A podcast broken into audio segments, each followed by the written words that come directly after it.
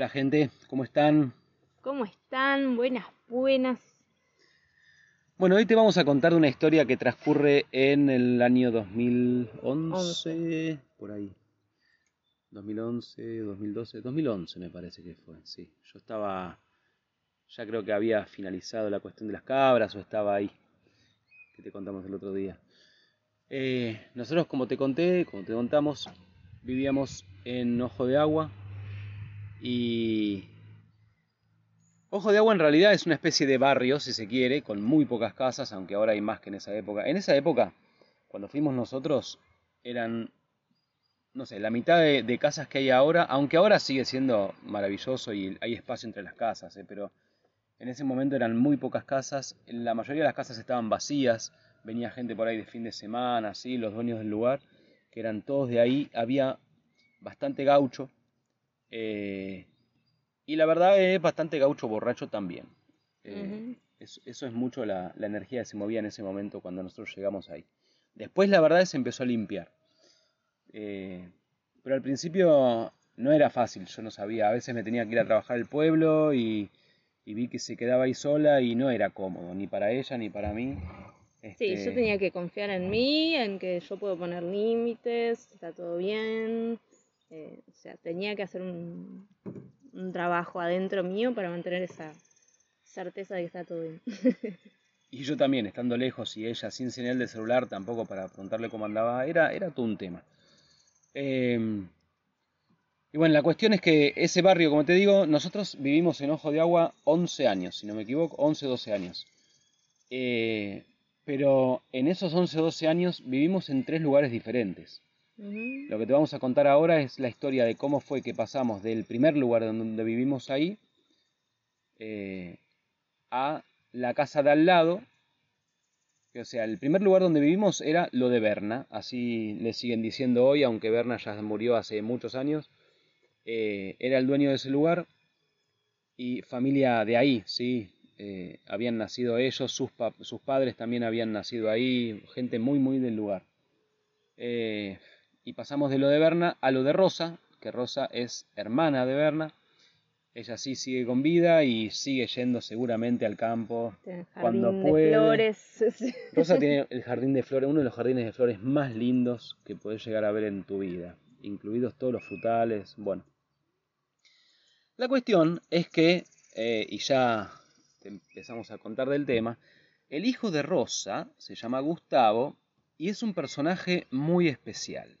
Gustavo, eh, a ver, lo digo objetivamente, sí, no, no hay algo en mí en, contra de Gustavo, al contrario, nos hemos reído muchísimo, muchísimo con Gustavo a lo largo de los años, pero es una persona muy conflictiva, muy conflictiva. Ha pasado por todo tipo de drogas, eh, se ha juntado con la gente con la que realmente no te conviene juntarte y eso era normal para él y, es una persona que puede tener eh, actos de violencia muy, muy feos, ¿viste? Porque están, está con esa, o estaba al menos, ya estaba.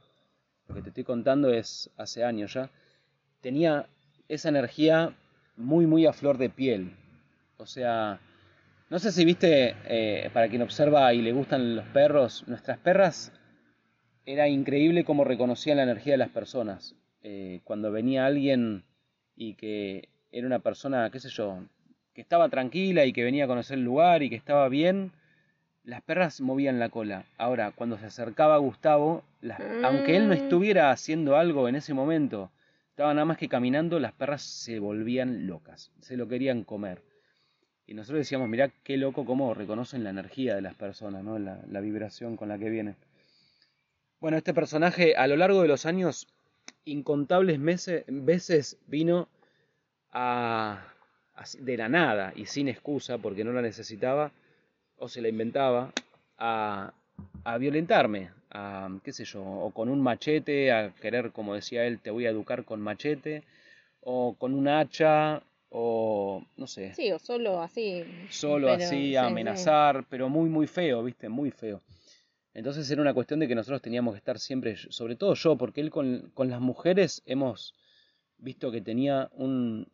Con las mujeres me refiero a cuando Vicky, por ejemplo, estaba sola, él se acercaba con sumo respeto. sumo respeto. Tenía sus códigos, o tiene sus códigos.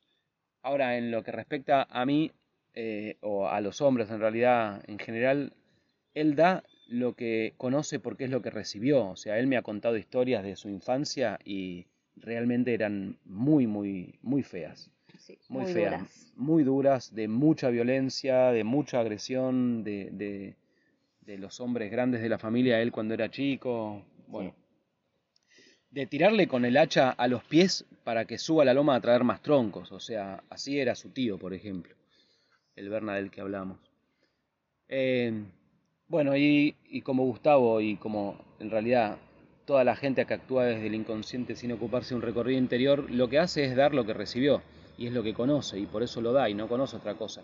Cuando él vino tantas incontables veces a, venir y vino con, vino sin y vino con eh, cuestiones encima respecto de drogas, eh, vino de toda la mm. forma que te puedas imaginar. Sí, nosotros lo veíamos al final, o sea, ya esto fue al principio, al principio lo veíamos como una amenaza, como, uh, bueno, hay que estar atento y...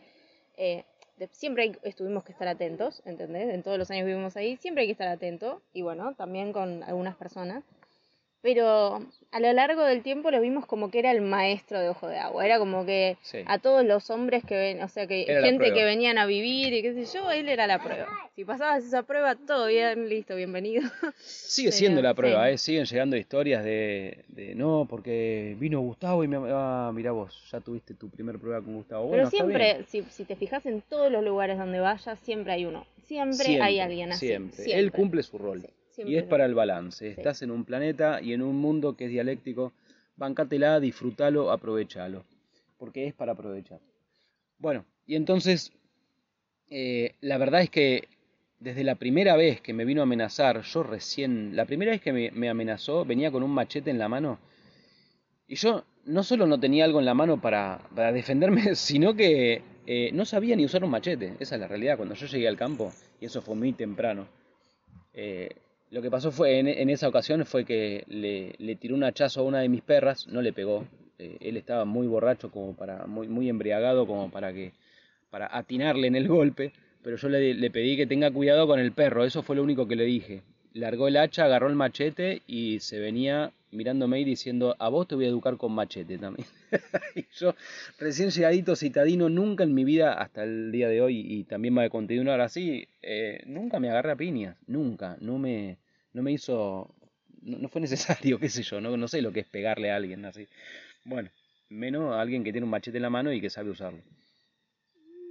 Este, y lo que logré es darme cuenta muy rápido de que él hacía eso porque era lo que conocía, no conocía otra cosa. Entonces, a lo que estaba acostumbrado también es a que la respuesta del otro, sea quien sea, quien él amenazaba de esa manera, era siempre con agresión, era a la defensiva por el miedo. Y yo lo que me, lo que me sorprendió a mí en ese momento, y que tiene que ver mucho con el aprendizaje que, que te voy a contar, al menos el mío propio en esta historia, es que a mí me sorprendió en esa situación, no me dio miedo, yo pensé que una situación así a mí me iba a dar mucho miedo. Y sin embargo, tenía muy... Yo estaba muy tranquilo en ese momento. Yo lo veía acercarse con el machete y la tranquilidad que sentía adentro me sorprendió muchísimo. Y, y, en ese momento me di cuenta de que es lo que él conocía y que seguro que las respuestas eran siempre de agresión y a la defensiva. Entonces lo que hice fue empezar a hacerle chistes. Y tanto en esa primera situación como en muchísimas otras que él venía de esa manera, terminamos los dos a las carcajadas, porque lo que yo veía en él era un niño asustado que no sabía hacer otra cosa, y entonces aproveché el niño, pero para hacerlo reír. Y nos reíamos mucho, por eso nos reíamos mucho, viste que al principio te dije, nos reíamos mucho, era por eso, porque él venía de esa manera y yo con el humor le ganaba. Y así fue como eh, tuvimos, si se puede decir que tuvimos una relación con él, al menos de vecinos, tenía que ver con eso él me quería fajar y yo le hacía un chiste y nos reíamos juntos. Y básicamente así fue nuestra relación durante... Y hemos trabajado juntos, lo he contratado para acá, trabajos ahí en la entrada del campo, o sea, entendés que yo no lo esquivaba porque lo que no hay que hacer es esquivar el dolor, esquivar lo que te da miedo, no. Entonces, eh, a ver, eh, este tipo la verdad que a veces me produce algo que no me gusta, bueno, eh, es, es incómodo, bueno, vamos a traerlo a casa entonces, ¿entendés? Y así es, donde, es cuando creces. Y es disfrutable, te digo que nos reíamos mucho. De hecho, me acuerdo de Vicky nos decía que, escuchaba las carcajadas desde casa. Bueno. Eh, ¿Y por qué te cuento esto? Porque a donde nosotros vivíamos era en la casa de Berna, en lo de Berna, y eso era al lado de lo de Gustavo y Rosa, justo al lado. Y en lo de Berna, el arreglo que yo tenía ahí, digo yo porque en su momento fui yo el que hice el arreglo, después a, los pocos meses vino Vicky ya a vivir conmigo, eh, el arreglo que teníamos era de al menos dos años. Dos años que él me permitía vivir ahí y yo mejoraba el lugar, hacía un montón de arreglos. Teníamos, yo tenía, había armado un contrato y todo. Contrato que él nunca llegó a firmar. Yo se lo llevaba, él tenía una excusa y más tarde, mañana, y yo me empecé a dar cuenta de que ahí estaba pasando algo.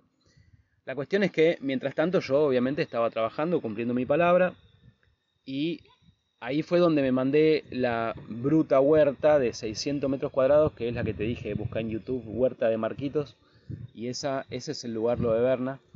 Y, yo ahí me mandé un huertón. Mi primer huerta fue realmente un huertón. Al modo gaucho, después yo encontré mi forma de hacerlo, pero eh, realmente estuvo muy, muy buena esa huerta. Marcos pasaba la mayor parte de su tiempo ahí, o sea, se levantaba. Muchas horas. Eh, iba ahí, después ponerle a la hora de que había más sol, se iba a hacer otras cosas, eh, y después otra vez a la huerta. O sea, a veces eh, yo sabía de que si yo quería estar con Marcos, eh, tenía que ir a la huerta con él. Yo me acuerdo para aterrar los, los maíces ese verano que no llovía, no, llovía, no llovía. Esa vez fue tremendo. Eh, aterrar el maíz quiere decir ponerle tierra. Pues, el maíz cuando crece empieza a sacar un poquito de raíz para afuera. Y si vos querés que crezca bien fuerte, tenés que aterrarlo, taparle esa raíz, hacerle montanita de tierra a cada maíz. Y yo tenía mucho maíz ahí, mucho. Era vos te metías en el medio del maíz cuando yo estaba crecido y no veías la salida, digamos, era un laberinto de maíz, era hermoso. Eh, para hacer ese aterradito estuve tres días enteros, pero de 10 horas sin parar. No paré para comer. ¿Por qué hice eso? Primero porque había que hacerlo. Segundo porque yo no sé de dónde sacaba la certeza, pero yo estaba completamente seguro de que iba a llover y la lluvia es el mejor riego para las plantas. Eh, y yo podía abrir la sequía, y de hecho un vecino me decía, Marcos, abrí la sequía, que esos maíz necesitan agua, abrí la sequía, y yo le decía, no, porque va a llover, va a llover, va a llover. Bueno. O sea, tenían la certeza que iba a llover en tiempo de sequía, ¿eh? A ver, eso. Hacía cinco años que no llovía. Eso es certeza, Hacía cinco años que no llovía. Eh, y entonces hice eso, me levantaba tipo 5 de la mañana y estaba de 6 a 6 o de 6, a, de 6 a 5, de 6 a 6, todo el día dándole y aterrando los maíces. En tres días así, de, de 10, 12 horas, terminé. No, pero imagina, a ver, yo viéndolo, él lo, lo, estaba haciendo, era su trabajo. Yo desde afuera lo que veía era un millón de maíces, un montón de líneas, y Marcos con el pico así de un lado. Y haciendo toda la línea. con el pico, cierto. Yo lo ayudé un ratito, me acuerdo que lo debo haber ayudado, no sé, 10 minutos, me cagué de calor. Yo, a ver, a mí me encanta ver si, cuando conociéndonos bien, te vamos a ser reales, así.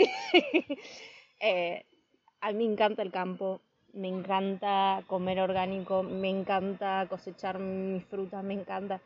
Pero la verdad que, o sea, yo trabajo, sí, cuando trabajo soy muy, muy eh, detallista, qué sé yo pero la parte de estar al sol transpirando no me copa mucho. Eso, toda la huerta, todo el trabajo duro siempre fue Marcos. O sea, yo hice mis cosas, tuve, pero en comparación, en constancia y tiempo, o sea, fueron muchos años de Marcos bajo el sol trabajando. Mi trabajo era otro. Eh, yo decidí que fuera otro, me, o sea, me ocupaba de las cosas de la casa, yo mantenía la casa impecable, todo lindo, hacía todas las comidas, le llevaba los mates, trabajaba un ratito, los almácigos, sí, eso sí, pero todo lo que es al sol, pico, pala, ese Marcos. Así que lo tengo que, lo voy a decir, así lo valoramos. Y yo me lo tomaba como desafío porque son cosas que nunca había hecho, la mayoría, al menos al principio, y, y eso de la resistencia física para mí siempre fue eh, el desafío que más me gusta, qué sé yo. Por eso tanto deporte y por eso tanta ese tipo de trabajo, sí, me gusta, me gusta. Cuando yo me pongo a caminar en el monte, yo voy, voy, voy, y no, no me acuerdo de haberme cansado de decir, no, necesito frenar, no me acuerdo de que me haya sucedido. Bueno, más allá de eso. Sí, seguimos. Eh, lo que quiero decir es, yo puse mucho, mucho esfuerzo, muchas horas de mi, de mi vida en esa huerta. Mucho amor también. Mucho amor a esas eh, plantas, a ese lugar. Ese lugar, eh, desde la primera vez que llegué, fue algo que nunca me había pasado antes. Tampoco me pasó después, la verdad, de una conexión tan fuerte, tan instantánea eh, con un lugar. Bueno, de eso te voy a hablar otro día porque es una historia en sí misma también. Cómo conocí ese lugar y lo que pasó cuando llegué. Em, y entonces todo ese esfuerzo aparte eh, había hecho las, o mejorado mucho las parrillas que había alrededor del río, habíamos limpiado todo, bueno, era mucho trabajo. A los nueve meses, cuando estaba la huerta en el mejor de sus momentos, estaban los maíces muy altos ya, para, ya para cosechar, unos zapallos increíbles, todo, todo estaba ya para cosechar, esos... Bueno, estaba la huerta en su mejor momento Tuve que hacer el alambrado de la huerta, o sea, hubo mucho, mucho trabajo ahí. Un día a las 6 de la mañana, 5 y media, 6 de la mañana, cuestión que no era habitual en él, llegó Berna. Berna era un viejito eh, de muy poco hablar, eh, de mucho, mucho conocimiento y, de, de, las plantas, del lugar, había nacido ahí toda la vida ahí. Pero eh, un viejo multifacético, digámoslo así.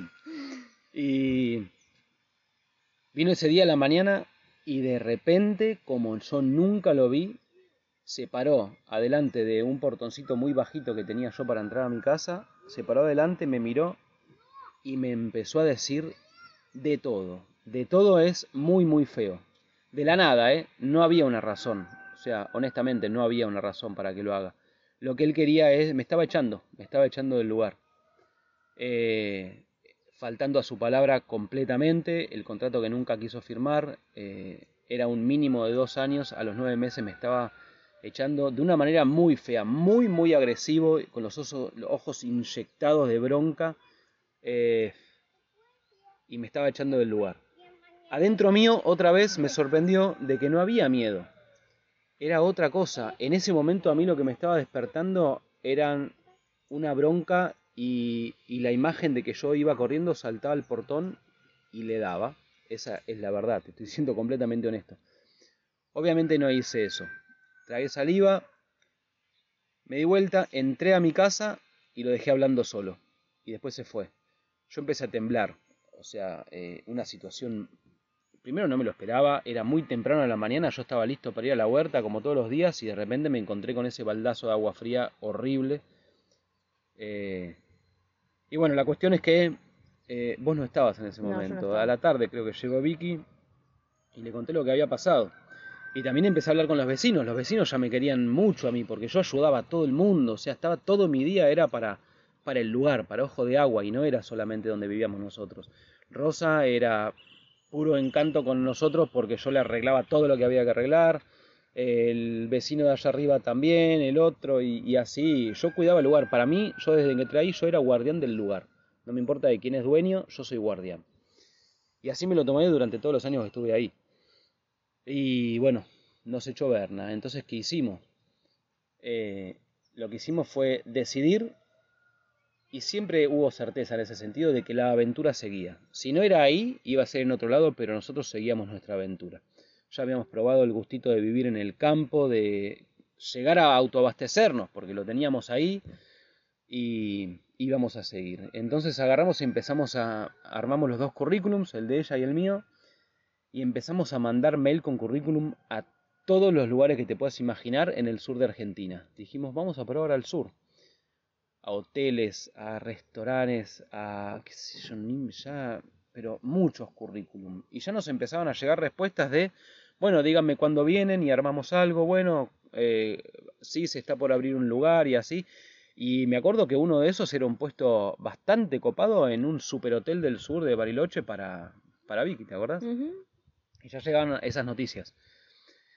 Y eso te digo en el transcurso de una semana, ¿eh? no fue más que eso. Nosotros siempre somos muy así, o sea, eh, decidimos algo y es 150%, vamos a lo que dijimos que íbamos a hacer, sí, pero así, de un, todo, completo. Eh, y un día, como la semana más o menos, se acerca Rosa, la mamá de Gustavo, la vecina, Se acerca y me dice, Marcos, yo quiero hablar con usted. Me enteré de lo que hizo mi hermano, quiero que sepa que eso lo hizo siempre con todo el mundo. Él tiene un historial de haber echado a todos los que les dice que vengan, después lo echan, porque él tiene miedo de que después se quieran quedar y no se quieran ir y qué sé yo.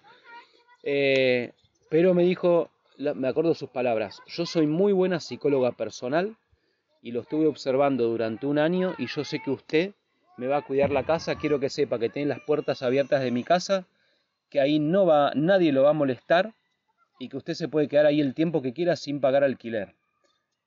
Imagínate mi, mi, sensación por adentro. Por un lado, agradecimiento puro a esa mujer que hasta el día de hoy es, es hermosa. Rosa es hermosa. Es una de las personas más lindas que conozco. Eh, y que me venga a decir eso, y yo no es que no hablaba demasiado con Rosa, ella me pedía ayuda, Marco ya que está, cuando decía Marco ya que está, yo ya sabía que tenía al menos cuatro horas de trabajo en su casa. Marco ya que pasa por acá, listo. Mire, justo dejé el pico al lado donde lo tiene que usar. Mire, justo dejé la pala, ella tenía todo armado para mí. Eh, pero un amor, un amor. Este, bueno, y entonces me dijo eso. Yo le agradecí, le dije que lo iba a pensar y después, claro, fui con Vicky y le dije, mira, eh, pasó esto. Vino Rosa, nos ofreció esto, me dijo esto, ella ya nos estuvo observando y qué sé yo, ya confía en nosotros y me dijo esto. Pero imagínate vos, de repente, yo ya teníamos, si queríamos ya trabajo en Bariloche o en el sur, ya había que nada más concretarlo, la oportunidad estaba, pero de repente se abre una ventana en el lugar que allá habíamos elegido. Era la casa al lado, es el mismo lugar, el mismo río, todo lo, igualito, nada más que es otro jardín. Y, le dije a Vicky, o sea, estamos hablando de la casa de Gustavo. Ya no es que es vecino, vamos a estar durmiendo en su cama, o sea, no es lo mismo. Era una decisión... Pero por otro lado le dije, mirá si de repente es una ventana que se está abriendo y que por miedo a decirle que no, nosotros sabemos que cuando una decisión la tomas desde el miedo, a lo que te llevas a lo peor. Entonces es, ah, me da miedo, bueno, y tiene que ver como resultado, obviamente, a ver, tiene que ver como resultado, sí. ¿Me da miedo? Sí, es por ahí. No hay otra alternativa. No esquives eso. Metete en el centro. Y así que fui, y, Vicky, me acuerdo, me miro y me dijo, yo, yo pensé que Vicky me iba a decir, no, mirá, ya tenemos trabajo en el sur, no, dejate de joder con ir a lo de Gustavo, que no sé qué. Me miro y me dijo, bueno, nos quedamos. Y yo dije, wow, mirá vos la apertura de Vicky, qué valiente. Así que fui a hablar con Rosa y le dije que sí, que aceptábamos con mucho gusto. Ella me dijo, lo único, sepan que yo los fines de semana vengo, voy a dormir en el otro cuarto, pero eh, a ustedes nadie los va a molestar. Bueno, bárbaro. Conclusión, eh, vivimos dos años en lo de Rosa. Gustavo vino. Seguimos teniendo el mismo tipo de episodios que te conté antes, miles. Vino muy, muy pasado de cocaína muchas veces a querer, como decía él, educarme con machete y yo siempre con el humor logré eh, el mejor resultado posible, que era, yo le decía a veces a Gustavo, Gustavo, vos venís ya cuando tenía más confianza, ¿no? Vos venís así a decirme que me querés pegar, ¿no querés que pongamos toda esa energía que nos gastaríamos en la pelea en un huertón acá en lo de tu mamá? Y él me miraba, se da vuelta y se iba, claro, no lo vas a poner a laburar, ¿entendés? Pero yo le decía, pero en serio, debe cansar mucho pelear, debe cansar mucho pelear. Entonces vamos a poner esa energía en algo positivo, ¿para qué nos vamos a pelear? Bueno, aparte, ¿de dónde saco yo la bronca para pegarle? Yo no le tenía bronca. Y vos para pelearte tenés que tener bronca, tenés que tener un enojo. Bueno. Eh, pero eso no es todo, porque en el transcurso, a ver, ¿cuál es el aprendizaje acá? Más allá de todo lo que te estoy contando, que ya creo que lo podés ver. Yo me caracterizaba por ser muy inseguro, aunque la careta que muchas veces mostraba era de seguridad. Por adentro mío era muy inseguro. Y de, muy poca confiar en mí, muy poco confiar en mí.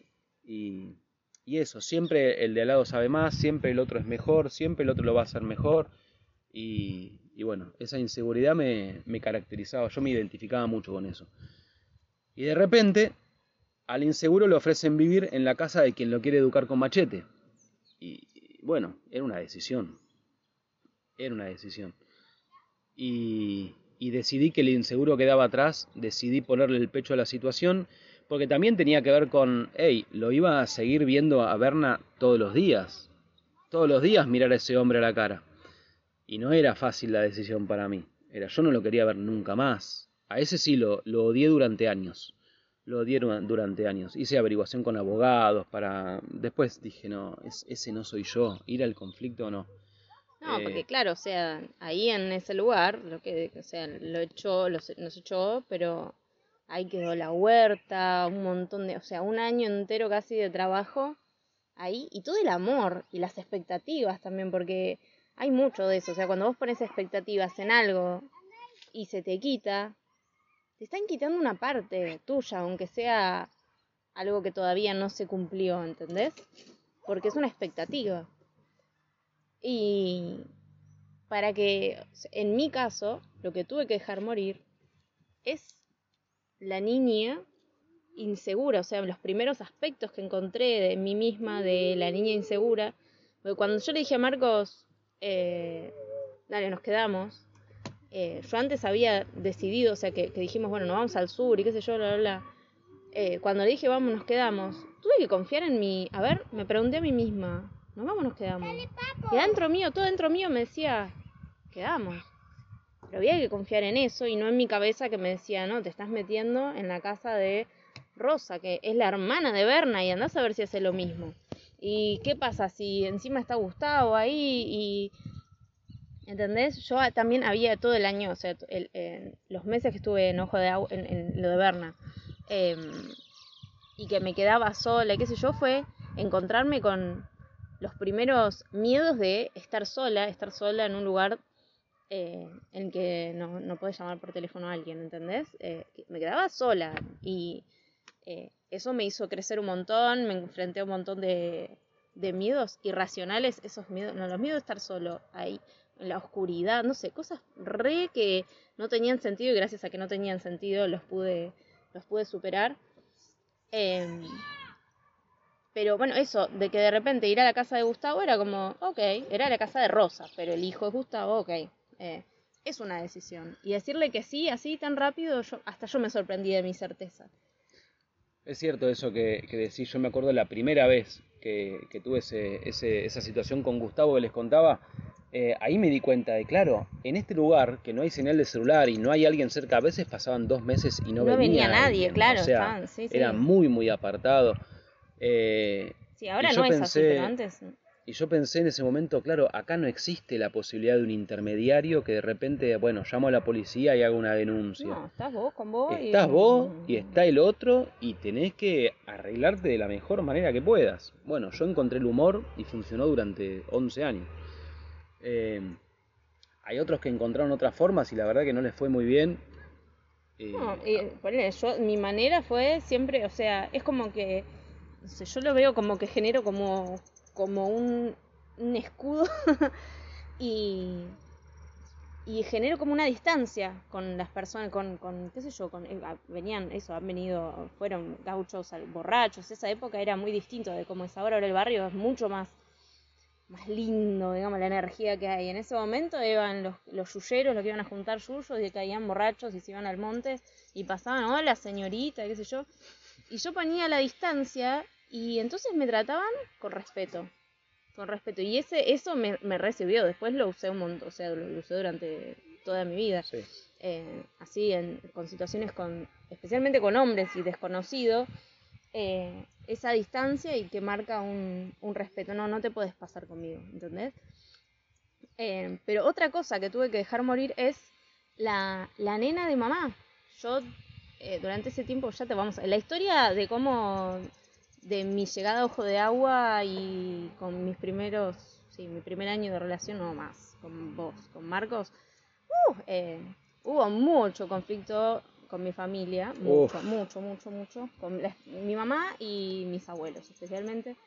Em, pero bueno, ahí yo decidí ir al sur y dejar todo atrás, esa decisión, porque yo estaba segura, o sea, ya estaba mandando currículum, a ver, a ese nivel de seguridad, ya estaban, ya tenía respuestas, todo, eh, hacerlo y que dejar atrás a la Vicky codependiente de que siempre está atrás de mamá, eh, no era fácil.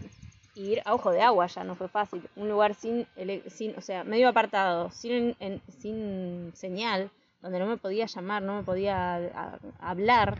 Sí, los primeros meses y largos meses, Vicky, cuando llegábamos al pueblo tenía por ahí 50 llamados de la mamá. Y encima cuando hablaba era, Vicky, no me atendiste el teléfono, te llamé 40 veces. Claro, no, porque no tengo señal. O sea, me llamás 100 veces y no, tampoco te voy a atender porque no hay señal. Em, pero bueno, eso, tuve que dejar morir muchas cosas para decir, dale, vamos a la casa al lado. Vamos. Y yo me acuerdo porque yo en ese momento, aunque no lo había puesto quizá en palabras, yo sabía de que estaba muy en juego el dejar morir al inseguro para que hacer nacer y que permanezca el Marcos seguro, el Marcos que es determinado y que le pone el pecho a la situación y que, bueno, vos me echás de acá, pero yo me voy al lado y te voy a seguir mirando la cara todos los días porque no tengo algo que esconder y tengo la conciencia tranquila. Y tenemos a todo, teníamos también a todo el resto de los vecinos a favor. Entonces eso, eso, estaba buenísimo. Sí, eso ayudó. Pero bueno, entonces, eh, como cuando ya habíamos decidido ir a lo de Rosa, ya teníamos eh, el día en que nos íbamos a mudar, el día anterior a empezar a mudarme, o a mudarme, ¿va? Em, tampoco teníamos muchas cosas, ¿no? Pero, o sea, teníamos un auto, pero que voy a agarrar el auto y llenarlo para ir a la casa de al lado me parecía medio ridículo, ya que, como te conté en esa época, había que poner la batería al sol para arrancarlo. Entonces, pero te das cuenta de que te estamos contando un montón de historias y quiero que te des cuenta de esto, por eso lo voy a poner en palabras y que quede dicho. No necesitas plata para vivir de aventura en aventura. ¿Está claro? Bueno, te lo voy a decir cuantas veces sea necesario. No es como pensás cuando tenga plata entonces lo voy a hacer. Si lo haces, vas a tener siempre lo necesario. Bueno, sigo. El día anterior a mudarme, vino Berna y me dijo, Marcos, ¿qué va a hacer? ¿Se va a ir o no se va a ir? Y le dije, Berna, yo me voy mañana. Eso es lo único, yo lo odiaba. En ese momento lo odiaba, eso todavía no lo había podido perdonar. Todavía no lo podía perdonar. Eh, tardé creo que años en perdonarlo. Fue una desilusión, una frustración muy, muy grande y, mucho odio sentía a, ese, a ese personaje. Bueno, eh, de hecho creo que hice el perdón con mayúscula eh, como tres años después, si no me equivoco. entonces le dije, bueno, mañana me mudo, Berna. Eso fue lo único que le dije, me di vuelta, seguí y yo todo esto, había cosas en la huerta de que yo podía, iba cosechando, pero había algunas que le faltaba, yo no las quería sacar antes, era una locura. Pero bueno, llegó al día siguiente, yo agarré la carretilla y empecé a hacer los viajes con las cosas a la casa al lado. Me empecé a mudar a lo de Rosa en carretilla. Yo sabía que Berna había llegado muy temprano. Él para cuando llegaba temprano y no quería que yo me dé cuenta, entraba por atrás y yo lo veía, yo me levantaba muy temprano y y lo veía entrar, pero lo veía entrar así a escondidas. Yo sabía que él estaba ahí. Y eso, ahí es donde digo que subí un poco la apuesta. Eh, porque yo necesitaba de más seguridad para hacer lo que te voy a decir. Vas a decir, bueno, pero es una boludez. No, para mí en ese momento era una prueba, entonces lo hice. Agarré la carretilla y empecé a mudarme cuando yo sabía que él me estaba mirando. Porque él no sabía dónde yo me iba. Él pensó que me iba y ya no me iba a ver más. Él pensó que me iba y ya no me iba a ver más. Pero yo lo que hice fue irme al lado, a la casa de la hermana. Él no se esperaba eso. Para él fue una traición de la hermana, de hecho. Eh, agarré la carretilla, me empecé a ir y yo miraba de reojo y yo lo veía como él, de atrás de un árbol escondido, me estaba mirando y no entendía nada. Me acuerdo de su cara. Me acuerdo de que, y yo lo disfruté mucho ese momento, me acuerdo de que lo disfruté y hice 23 viajes de, mira cómo me acuerdo, ¿no? 23 viajes de carretilla a la casa al lado con todas las cosas y, nos mudamos y de repente ya esa noche dormí en la casa de Rosa, en la casa de Gustavo. Gustavo no estaba, él venía también muchos fines de semana, caía de sorpresa en cualquier momento en realidad, pero eh, bueno, venía sobre todo los fines de semana. Así que ya esa noche dormimos en lo de Rosa y, y Berna se quedó ahí en su campo y no podía creer que yo me haya ido a lo de la hermana, él no se la esperaba ni ahí. Pero llegó el día siguiente. Y acá te voy a contar uno de los momentos más duros que tuve en mi vida, mm. sin duda. Me levanté a la mañana temprano como siempre, una mañana hermosa, espectacular, y me puse allá a trabajar en el jardín de Rosa, con todo el agradecimiento que aún siento hacia esa mujer. Y vi que había un movimiento raro en mi huertón, en lo de Berna. De así de lejos lo vi. Cuando me acerqué, Berna me estaba mirando con una sonrisa muy grande y había metido siete caballos adentro de la huerta que yo había hecho y se estaban comiendo y estaban destrozando todo. Y me mató. Creo que lloré tres días. Me acuerdo ahora y me agarra angustia de ese momento, con todo lo que yo había puesto ahí. No solo fue que no coseché lo que yo quería cosechar, que en realidad honestamente era lo de menos, era, pero no metas a los caballos a destruir mi huerto. Ni siquiera lo aprovechó para él. Y fue uno de los momentos más duros de mi vida, sin duda. Yo me, la angustia que me agarró, me acuerdo que fui adentro y no podía parar de llorar. No, mm. eh, pero bueno, fue una, una muy buena experiencia porque la verdad que aprendí un montón. Aprendí un montón. Y así fue como nos fuimos de lo de Berna a lo de Rosa y en lo de Rosa estuvimos dos años. Ella siempre muy agradecida porque lo primero que yo hice también cuando llegué ahí fue eh, cuidar el jardín como si fuera mío o más, en realidad.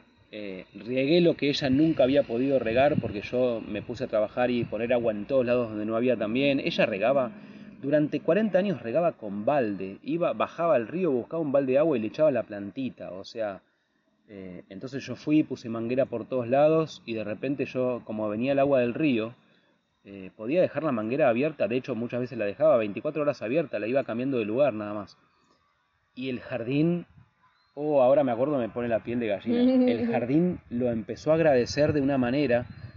Las plantas, venía, la gente venía y decía, este jardín nunca estuvo así. Estaba feliz. Era un jardín extremadamente feliz. Y Rosa volaba. Rosa estaba más feliz que el jardín.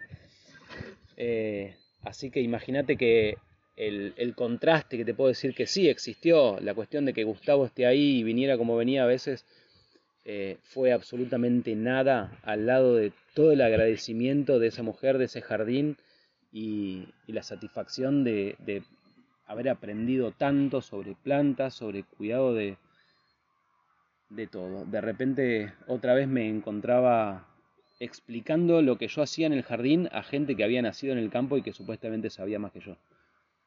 Eh, fue maravilloso. ¿Pero por qué fue maravilloso? Porque la verdad me sentí libre. Me di cuenta de que yo podía, de que si yo tenía la certeza adentro, entonces se reflejaba afuera. Mi realidad era mucho mejor y, y lo único que había que hacer es atravesar el dolor mm. que siempre automáticamente buscamos esquivar. El dolor no es para esquivar, el dolor es para atravesarlo, porque atrás del dolor está tu libertad.